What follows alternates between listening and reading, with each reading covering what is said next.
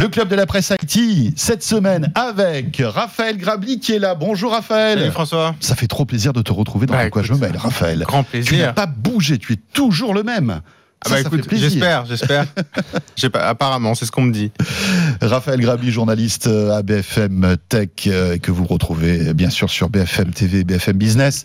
Et Pierre Fontaine qui est là aussi. Bonjour. Pierre. Salut. rédacteur en chef adjoint à 01net.com. Euh, bah, ça fait plaisir de vous avoir à tous les deux pour commenter l'actualité euh, tech de cette semaine avec une nouvelle, malgré tout, pour débuter assez triste quand même. Hein Bah, c'est la fin d'une époque. Symbolique au C'est moins. symbolique, c'est pas. C'est C'est la oui, c'est fin d'une époque, c'est une page technologique qui se tourne. Si vous êtes avec nous à la télé, eh bien vous le voyez, puisque derrière nous, vous voyez les iPods et les différentes itérations, les évolutions de cet objet mythique qui nous a tous bouleversés finalement. Et bien voilà, une page se tourne puisque Apple verrouille l'iPod euh, et arrête toute commercialisation. En tous les cas, arrête Fini ses stocks, ouais. voilà, fini ses stocks. Mm. Donc voilà, une page se tourne quand même dans le monde de la tech avec la fin de l'iPod. Pierre, tu Ouais. évidemment c'est un sujet euh, sensible euh, Ah, qui- j'ai pleuré toute l'herbe de mon corps. avec un article très réussi sur 01net.com sur ce sur ce sujet. Voilà, bon, évidemment on va en parler parce qu'on a tous des souvenirs et, et- et sans doute plein plein de choses à raconter là-dessus. Mais voilà, concrètement, ça y est, c'est fini. Apple tourne la page de l'iPod.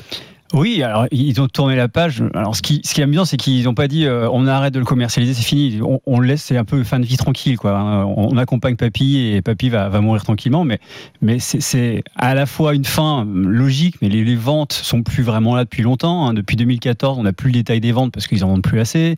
Euh, on- le produit n'a pas vraiment évolué non plus. L'iPod euh, Touch, qui est le dernier iPod Eh oui. euh, encore vendu, c'est mine de rien un iPhone Lite. Oui, Donc- c'est ça. donc en fait, c'est un- iPhone sans, sans télécom. C'est ça. C'est- effectivement, hein, c'est un écran tactile. euh, Mhm. Voilà, c'était vendu comme la porte d'entrée euh, dans l'univers iOS euh, pour ceux qui voulaient pas fournir un iPhone à leurs enfants, par exemple, parce qu'on pouvait effectivement passer les appels en Mhm. Wi-Fi, etc. Mais donc ouais, c'est le- le- l'esprit du baladeur originel.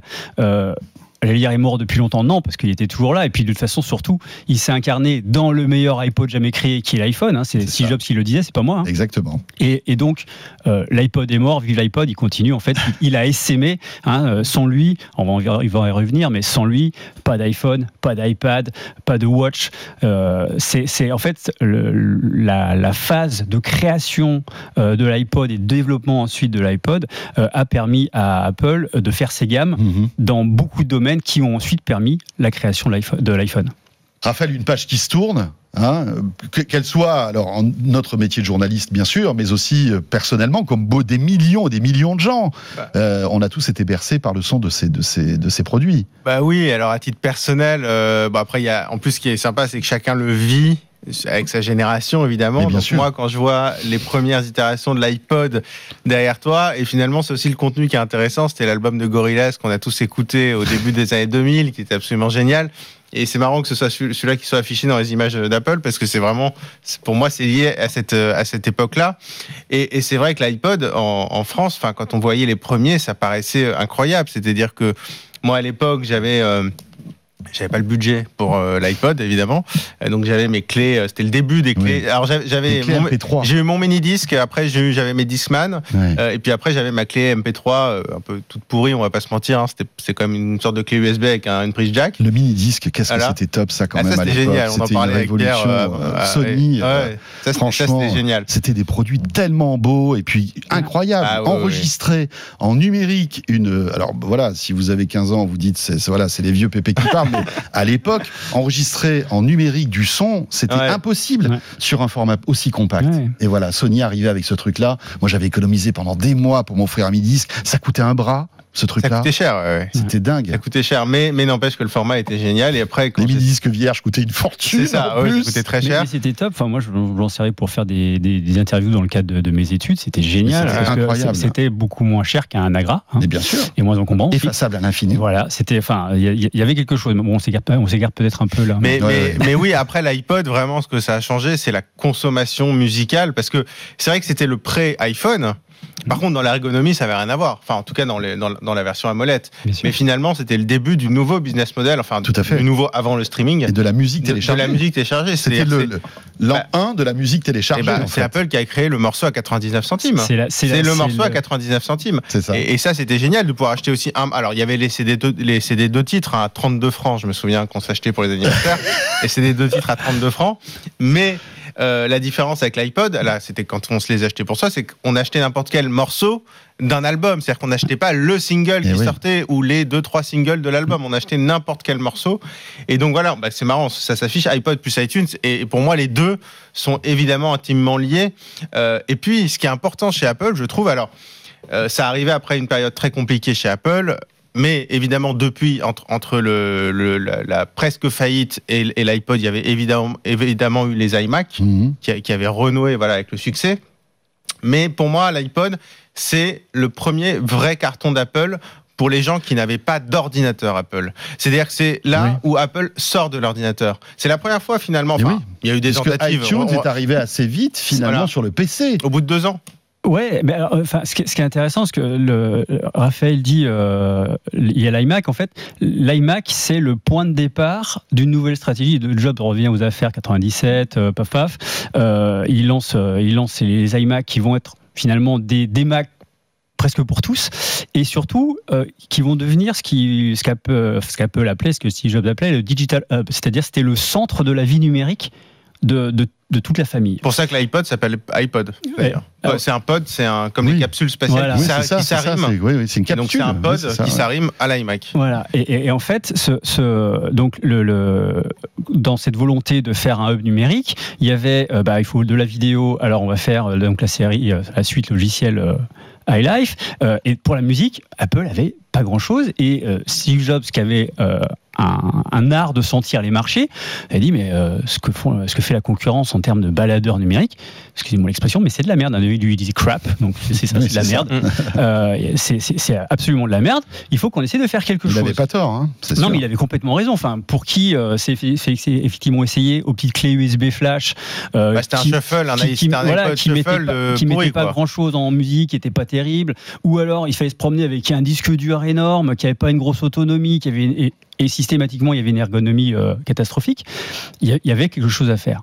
Et euh, Apple l'a fait. Alors ce qui est amusant, c'est qu'on on, on a tendance parfois à, à revoir l'histoire en disant Apple a fait tout ça tout seul.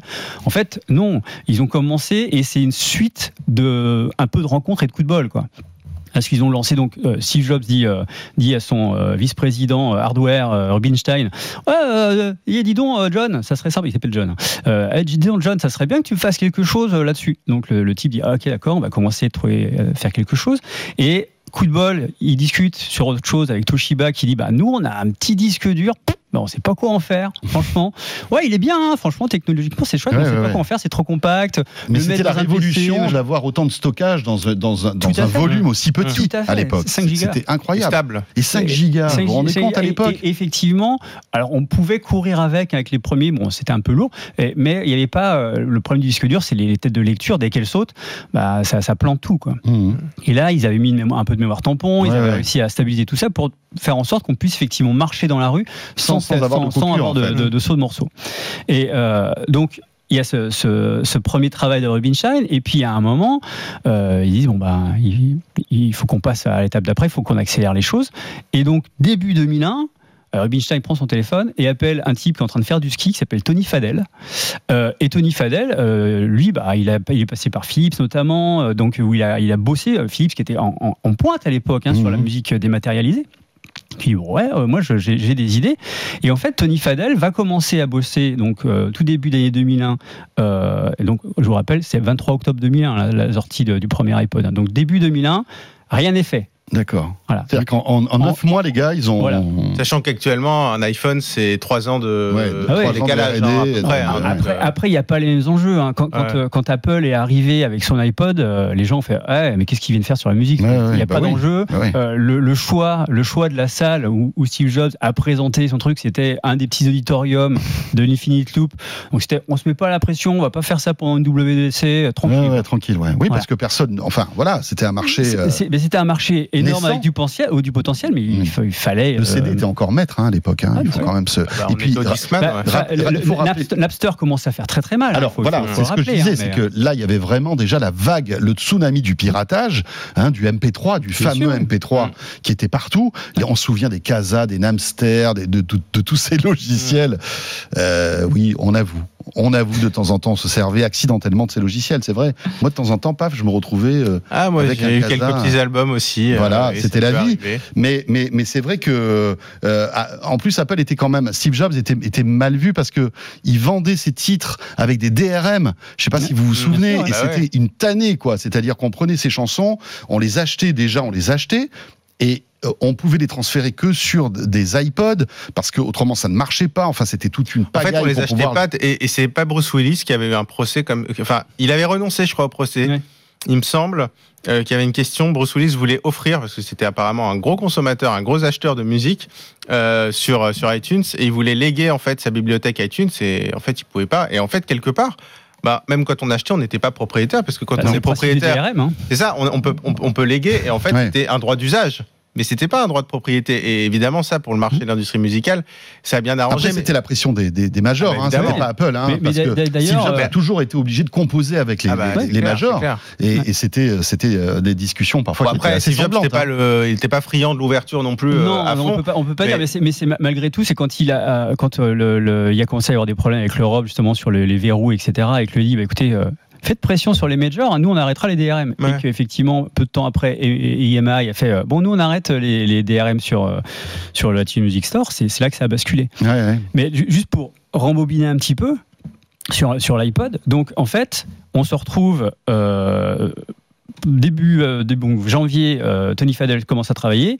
En avril, il va présenter trois prototypes à, euh, à tout le top, top management d'Apple dont Steve Jobs, Euh, et il va proposer donc euh, deux, deux trucs donc, dont il n'est pas super fier, un troisième où il sent qu'il y a quelque chose quand même, évidemment c'est le troisième qui va plaire, et pendant la même réunion, et ce qui est assez drôle, c'est qu'il y a Phil Schiller, qui est euh, toujours dans, enfin un peu plus discret maintenant, mais qui est toujours dans, dans dans la galaxie Apple, qui lui a pro- proposé un autre prototype avec une idée ergonomique géniale, c'est la fameuse molette. Ah ouais. C'est lui, en fait, c'est Phil Schiller. Avec le bruit, Voilà. Je le fais bien. hein, vous Le- avez le- vu Et puis les petits boutons autour au départ. donc, hein, euh, après, il y a la scroll wheel. euh, Sur le wheel, bruit du réveil aujourd'hui, non Quand on change l'heure, c'est pas le bruit encore un peu le même? Oui, c'est vrai. Peut-être. C'est vrai quand on, quand on fait- exactement. je me demande ce- si c'est pas ce le même bruit un peu mécanique. Ouais. Euh, non, mais c'est vrai. Mais de je qu'on continue parce que c'est. de cliquetis, Ouais. en fait. Il est assez jouissif d'ailleurs ce bruit. Hein. bah, c'est satisfaisant. c'est satisfaisant. C'est Tu- tu- tu satisfaisant. C'est exactement Ah bah, le tout temps. Parfois, je me réveille à 16h juste pour. euh, Et donc voilà, après, bon, on sait que, évidemment, ce qui, a, ce qui a mis un coup dur, il faut quand même, après, si on remonte un petit peu le, dans, dans le temps, ce qui a mis un coup dur après à- à- aux iPods, c'est l'arrivée de Spotify, parce que ça, ça a été, on va dire, quelque chose que, que Apple n'a pas, n'a pas su tout de suite s'accaparer. Euh, Apple, pendant longtemps, est resté sur le marché du téléchargement du titre ou de l'album. Spotify est arrivé et a révolutionné en quelque sorte la musique avec un abonnement où on était en illimité. Et en plus, c'était, c'était fait pour le smartphone. C'est, c'est, c'est peut-être ça aussi qui a, qui a un peu cassé après le- le- la dynamique de l'iPod, non Euh, alors, euh, Enfin, oui ou non, Je dirais que c'était le dernier clou dans le, dans le cercueil, peut-être. Mais euh, le, très rapidement, en fait, ce qui, ce qui a tué l'iPod, bah, c'est l'iPhone, en fait. Parce que. Oui, bien sûr. Parce que. C'était, un mais- iPod avec lequel on pouvait téléphoner. Oui, non, mais ce qui est, ce qui est drôle, c'est la, la me- la meilleure année, la meilleure année de vente de l'iPod, c'est 2008. C'est 54 millions de- d'iPod dans l'année. Donc c'est pas mal, c'est impressionnant. 54 millions, c'est ce que vend euh, Apple actuellement en iPhone en un trimestre. Ouais, c'est ça. Un, un trimestre. un- le- Pas les meilleurs, hein. Généralement, c'est le deuxième trimestre de Ouais, l'année. c'est ça. Ouais, non, petit le deuxième trimestre. Le, C'est le le dernier. trimestre. pour- C'est-à-dire que c'est pas le plus bas. En fin d'année, ils sont trimestre- quoi à 80 millions, je Oui, crois. c'est c'est un, trimestre- ça. c'est un trimestre moyen. Ça, il y a, celui de Noël qui est toujours au top. Ouais. Le deuxième redescend un petit peu. Celui de juillet est vraiment en creux. Et puis ça repart. Ouais, c'est ça. ouais. Donc, et très rapidement, en fait, en l'espace de 2-3 ans, les iPhones se sont vendus plus que les Ouais. iPods. Donc, en fait, ce qui a tué, euh, et, et ça, c'est le fruit d'une politique euh, qu'Apple a jamais eu peur d'appliquer, c'est il vaut mieux se cannibaliser soi-même que de laisser les autres nous cannibaliser. Donc, ils ont dit, bah, on a un iPhone qui est, je le répète, le meilleur iPod jamais sorti, et ça marche, et les gens s'y mettent, et puis bah, les smartphones qui ont, euh, qui sont engouffrés dans la brèche iPhone ont évidemment enfin, permis aussi d'écouter de la Mhm. musique. Donc ce qui a tué, euh, ce qui a tué l'iPod, bah, c'est les smartphones en fait. Et, et effectivement. euh, le, le passage au streaming, qui est une nouvelle évolution de la dématérialisation de la musique, en fait, euh, l'iPod n'a pas pu s'y engouffrer parce qu'il n'est pas cellulaire, il est juste Wi-Fi. Ce qui limite les usages, même si on peut toujours télécharger Après, le morceaux, touch, on peut etc. installer euh, Oui, on peut- Spotify, on- oui, mais tu, sûr. tu- tu peux avoir Mais du Wi-Fi on- on- ou on télécharger tes voilà, playlists. Mais ça, ça limite les usages. En fait, c'est ça. En fait, ce qui a, ce qui a tué le touch, c'est la, la l'itération d'après. Ouais, l'iPhone, c'est clair, c'est clair. Mais pour, pour, euh, pour terminer, juste, je trouve que finalement, l'iPod Touch, alors, il reste, il y a plus de stocks aux US, il reste des stocks en France. N'empêche, pour, je sais pas moi, une flotte d'entreprises, on a des restos, on a besoin de petits appareils pour prendre Ouais. des commandes, des machins, enfin, Mmh. Ouais, ça coûte fait. 250 euros. Il y a la puce de, l'iPhone 7, c'est quoi C'est la A10 Oui, qui Euh, suffit amplement pour, euh, pour faire. euh, voilà. 250 C'est euros. Je me Wi-Fi dis, moi j'ai une petite boîte, il faut que j'en achète 100. C'est Wi-Fi. Incroyable. Ouais, ouais, c'est sûr. Et, et- et c'est vrai que finalement, je me demande, à mon avis, les ventes, ça devait être ce genre de choses. Parce que, ou alors, effectivement, comme Ouais, tu disais, le premier smartphone pour, pour, pour un enfant, ou au moins, on- il, se connecte, il se connecte à la Mais, maison. mais effectivement, dans- enfin, il y a- plein de magasins aux États-Unis où les vendeurs se promenaient avec un iPod Touch pour prendre les commandes. clair. Mais au-delà de ça, et, et c'est un peu après, c'est c'est un peu sentimental, mais, mais, mais franchement, ma première, mon premier émoi d'un beau produit high-tech, alors évidemment, il y avait les mini-disques, etc., mais l'iPod Nano de seconde génération, qui était, qui, enfin, moi que je trouve le plus bel iPod, franchement, Ce que j'allais dire quand on l'a vu passer, c'est vrai. c'était Il, est sublime, très fin. Ah non. Euh, ce, ce côté Avec laqué. L'écran. Moi, j'avais euh, le noir qui était sublime, le petit écran qui était de bonne résolution quand Ouais. même. C'était alors que l'écran servait à pas grand chose. Bon, ça servait à regarder Envoyer- les trucs et tout, la mais vignette et puis mais- interface. Quoi. il y voilà. avait de la mais- couleur, quoi. Et voilà, on pouvait, on pouvait même mettre des photos. Après, on pouvait hacker ces trucs-là, faire des trucs et tout. Mais c'était génial. Euh, franchement, enfin voilà. Une page technologique qui se tourne, les amis. C'est comme ça. Euh, on pourra en parler encore pendant des heures. Oui, hein. Euh, et, pourrait. et- et- et si vous voulez retrouver euh, Pierre nous parler de tout ça, alors bien sûr, euh, 01net.com avec un article très sympa. Et puis dans le 01 Hebdo euh, que je présente avec Jérôme Colombin, où on revient aussi sur euh, la, di- la disparition de l'iPod. Ah bah, la pub que t'as derrière toi, qui était excellente. Oui. Ce fameux iPod Nano, il me semble. hein, voilà. Voilà, c'est celui-ci. Ouais, c'est magnifique, c'est plus. Cette pub, elle- enfin, on, la voit, on a envie de le racheter. Franchement, on on a envie de le racheter. On a envie de le racheter. Ouais. Mais je suis persuadé que dans quelques années, ces, ces bijoux-là, là, si vous l'avez neuf et tout dans un truc, Bah, à mon ça, avis, ça coûte une dinde. C'est pas pour rien qu'il est en rupture de stock aux US. Mais À évidemment, mon avis. évidemment, évidemment, il y a des petits malins qui, euh, c'est pour peu qu'on rajoute un NFT dedans, là, on est bon. C'est clair. N'empêche, la même journée, euh, la fin de l'iPod et euh, la fin du mot du, de FIFA. Jeu vidéo. ça fait beaucoup quand même. Ah, on va hein. devenir vieux là quand même. hein. Ça Bon, fait- ça fait alors des FIFA, émois, hein. bon, il reste le, le produit reste quasiment le même, mais quand même symboliquement, il Ça n'y a plus d'iPod. FC euh, eSport FC. eSports FC. Voilà. Bon, ça va être C'est moins- euh, ouais, c'est- c'est- On ça dira fait moins. FIFA, On dira, ouais, on Oui, dira on, FIFA. on dira toujours FIFA. C'est comme l'accord Hotel Arena, là, on dit Bercy, c'est pareil. Dans l'actualité aussi, alors cette fois-ci plus récente, euh, parce que maintenant il faut se tourner vers l'avenir, les amis. C'est Google qui, euh, eh bien voilà, a présenté euh, donc sa nouvelle Google I.O. avec cette keynote de présentation. Vous le savez, chaque année c'est un grand rendez-vous qui est dédié aux développeurs et qui euh, euh, projette en fait Google dans les mois et les années qui viennent en termes d'innovation. Pas mal de choses ont été annoncées. Alors Mm. euh, nous, on a pu la vivre sur 01 TV deux heures hein, de keynote quand même. hein. il fallait s'accrocher. Hein. Euh, voilà qu'on qu'on vous a retransmise en direct.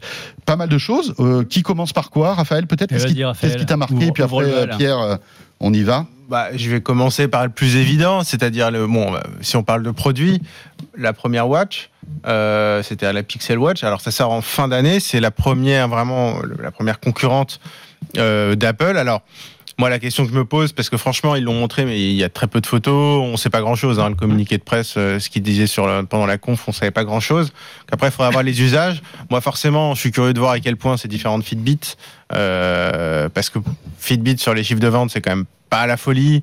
Euh, donc on comprend qu'ils sont en train de ramener quand même pas mal de fonctions de Fitbit qui sont d'ailleurs excellentes. hein. Franchement, les bracelets Fitbit et les montres Fitbit sont, sont vraiment super.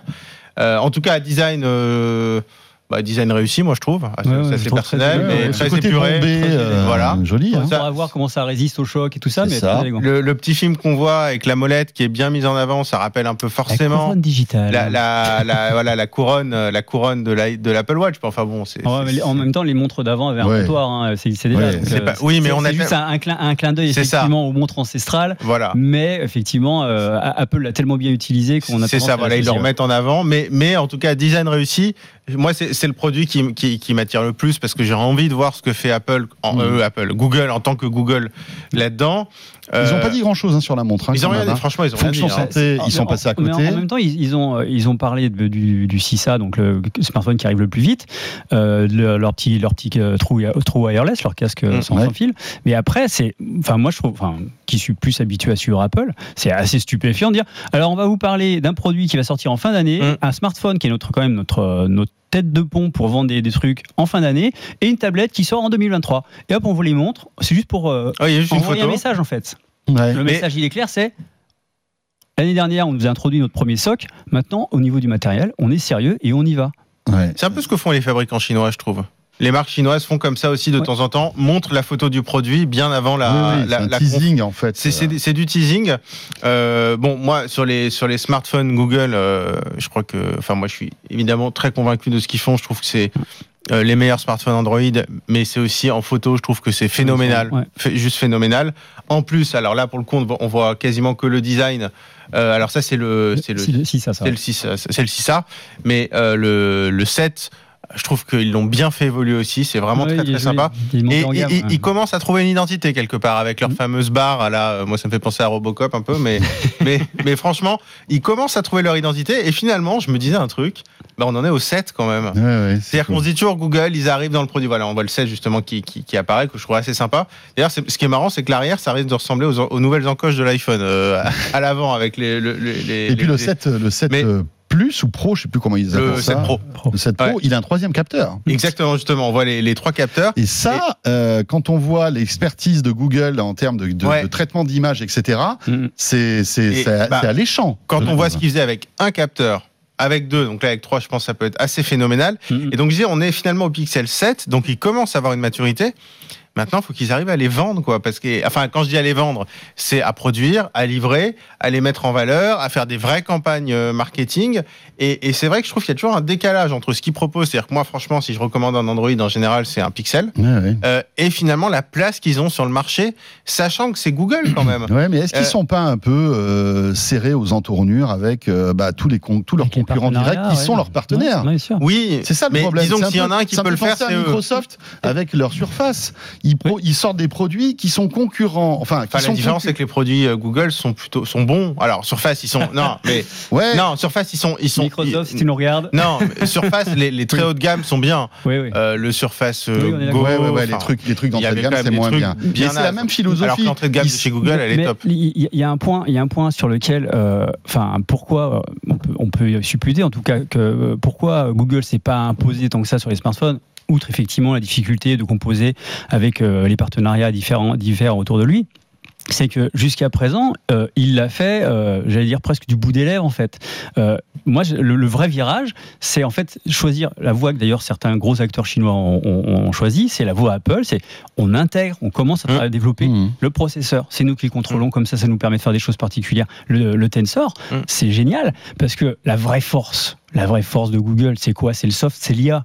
Et avoir une puce qui n'est pas forcément plus performante euh, qu'un A15 Bionic ou peu importe, qui n'est pas forcément la puce la Mhm. plus performante, mais qui est pensée de but en blanc pour euh, faire tourner tout ce qui est modèle d'intelligence artificielle euh, en local extrêmement bien et de mieux en mieux, ça, c'est une vraie force. Mhm. Et c'est la, moi l'année dernière, c'était un peu le rang 1 en fait. C'est l'année de la révélation. Mm.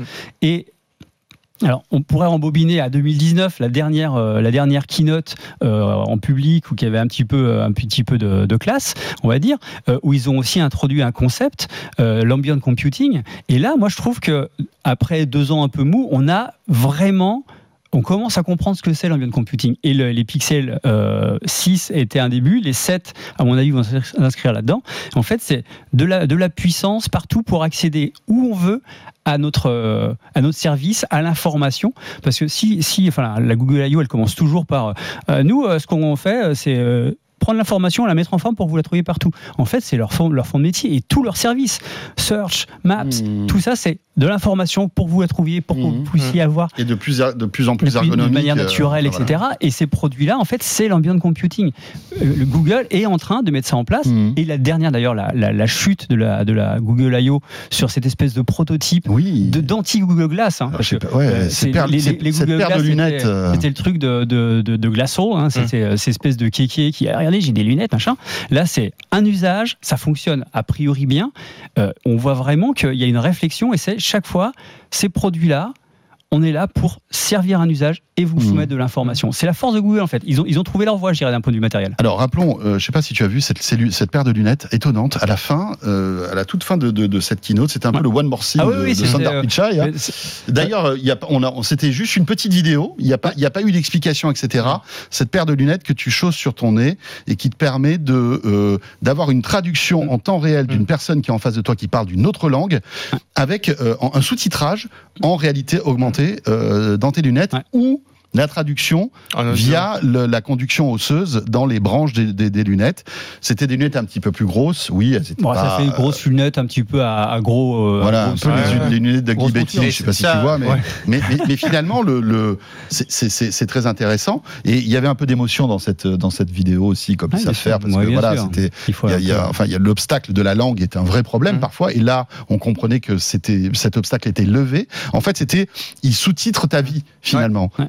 Et, euh, et voilà, on voit les, on voit si vous êtes avec nous en, en vidéo, on voit les images là. C'est quand même assez im- impressionnant. Euh, et ça n'a rien à voir avec les Google Glass. Non, bien sûr. C'est un usage. C'est ça en fait. mis ils, en avant. Ils, ils ont, ils ont en fait, ils sont en. en- je trouve qu'ils ont compris que leur produit devait servir leur, leur mission, en Oui. tout cas leur savoir-faire premier. Et Euh, pas partir dans tous les sens avec un produit. Voilà. Et, et la traduction, c'est vraiment un fil rouge chez Google. Oui. c'est incroyable. Bah, surtout, c'est- grâce, grâce à l'IA, grâce à, leur, euh, à la quantité de, enfin, aux algorithmes qu'ils entraînent depuis des années. euh, À la, quand on voit les, les traductions, euh, alors pas toujours réussies, mais de- d'une vidéo Mhm. YouTube à la volée. euh, maintenant, c'est 16 langues, je crois. Enfin, il Ouais. y, a, il y a- il y a un, un savoir-faire, Bah, une, une. mais quand on, mais- Mais mais il y a deux savoir-faire surtout. Il Ouais. y a le premier savoir-faire, c'est de capter le son et le transcrire Ah en oui. mots dans la langue originale. C'est-à-dire que si on prend aujourd'hui le sous-titrage automatique de YouTube en français, hein, une Mhm. vidéo en français, c'est déjà quand même vachement bien. Et derrière, la tradu- la- la- l'intelligence artificielle pour la traduction en elle-même. Et là-dessus, moi, je suis impressionné des progrès. Enfin, c'est Ouais. hallucinant par rapport à il y a 5 ans. Mettons, il y a 5 ans, c'était déjà correct. Il y a 5 ans, on pouvait l'utiliser pour Ouais, comprendre quelque chose. Bon, c'était un peu moche, quoi. On, on comprenait le sens, mais c'était pas très beau. Euh, Là, franchement, euh, parfois, euh, sur Chrome, j'ai des traductions automatiques. C'est En fait, je lis, Mm. puis avant de m'apercevoir que c'est traduit. Ouais, ouais, Alors dingue. quand c'était traduit, on le voyait rapidement. Mais, Et- mais est-ce que c'est pas ça finalement la killer app de, de Google? Le, le fait d'arriver à faire comprendre tous les êtres humains sur la planète avec la technologie? Microsoft fait ça aussi, mais j'ai l'impression un peu moins bien. Est-ce que c'est pas leur killer app? Alors, Killer App, moi, je, je, je, je sais pas. Je pense peut-être pas parce que l'usage, c'est pas non plus phénoménal au quotidien. Je veux dire, au quotidien, la majorité des gens n'ont pas besoin de traduire. Au quotidien, on Ouais. parle avec des gens qui Ouais, mais parlent quand, notre tu- quand langue. on voit qu'on est dans Donc- un monde alors qui a été ralenti par la pandémie, mais qui est en pleine mondialisation, où euh, malgré tout la, la lang- la langue est un obstacle, tu vois. Alors nous Alors- on parle un peu anglais, etc. On arrive à se débrouiller, mais demain n'importe qui peut parler avec n'importe qui d'autre qui est euh, qui qui qui Pour qui un voyage, langue. non mais pour un voyage, typiquement, c'est euh, hallucinant non, quand même. Pour un voyage, ça peut être, euh, bah, on prend, bah, j'allais dire son appareil photo, maintenant c'est son téléphone. On prend son- vois, voilà, ouvrir, ouvrir des collaborations, créer de, tu, tu vois, enfin. Alors je vois bien je effectivement par pas, contre je- des collaborations, euh, peut-être avec des hôtels, avec je, je sais pas, enfin il y a, y y mille et une choses qui, qui peuvent faire. Donc Killer App, je, je sais pas, mais en tout cas pour Hmm. moi, euh, comme tu dis, il y a un usage, c'est-à-dire que l'objet est guidé par l'usage euh, et, et pas et pas l'inverse, c'est-à-dire qu'on crée un objet qui peut faire plein de choses et puis on le balance et puis les gens se débrouillent avec et trouvent les usages. En, général, ça ça fonctionne pas trop. Euh, donc là, je, voilà, cet usage précis, je trouve que c'est c'est vraiment très très intéressant. Euh, bon, évidemment, après, il faudra avoir le, le prix derrière. Mais, mais par contre, ce qui est on sait même intéressant, pas c'est- quand, quand ça Oui, sort. oui, ça- on sait pas, c'est un- proto. On aucune pas information. si. Enfin, c'est Si autant une démonstration technologique. oui. Je pense que c'est une démonstration et de technologie et de volonté en fait. Sûr. Et, et comme toujours, de voir un peu comment les gens réagissent Bien sûr. quand on sort ce type de choses. Bien sûr. Et bien voilà, on avait encore plein de sujets à aborder, mais je me doutais bien qu'en 30 minutes, on n'allait pas aller beaucoup plus loin. Euh, merci beaucoup à tous les deux. Merci Pierre. De À rien. très vite. Avec plaisir. Pierre Fontaine, rédacteur en chef adjoint à 01net, et Raphaël Grabi, donc, Merci à toi. de BFM Tech.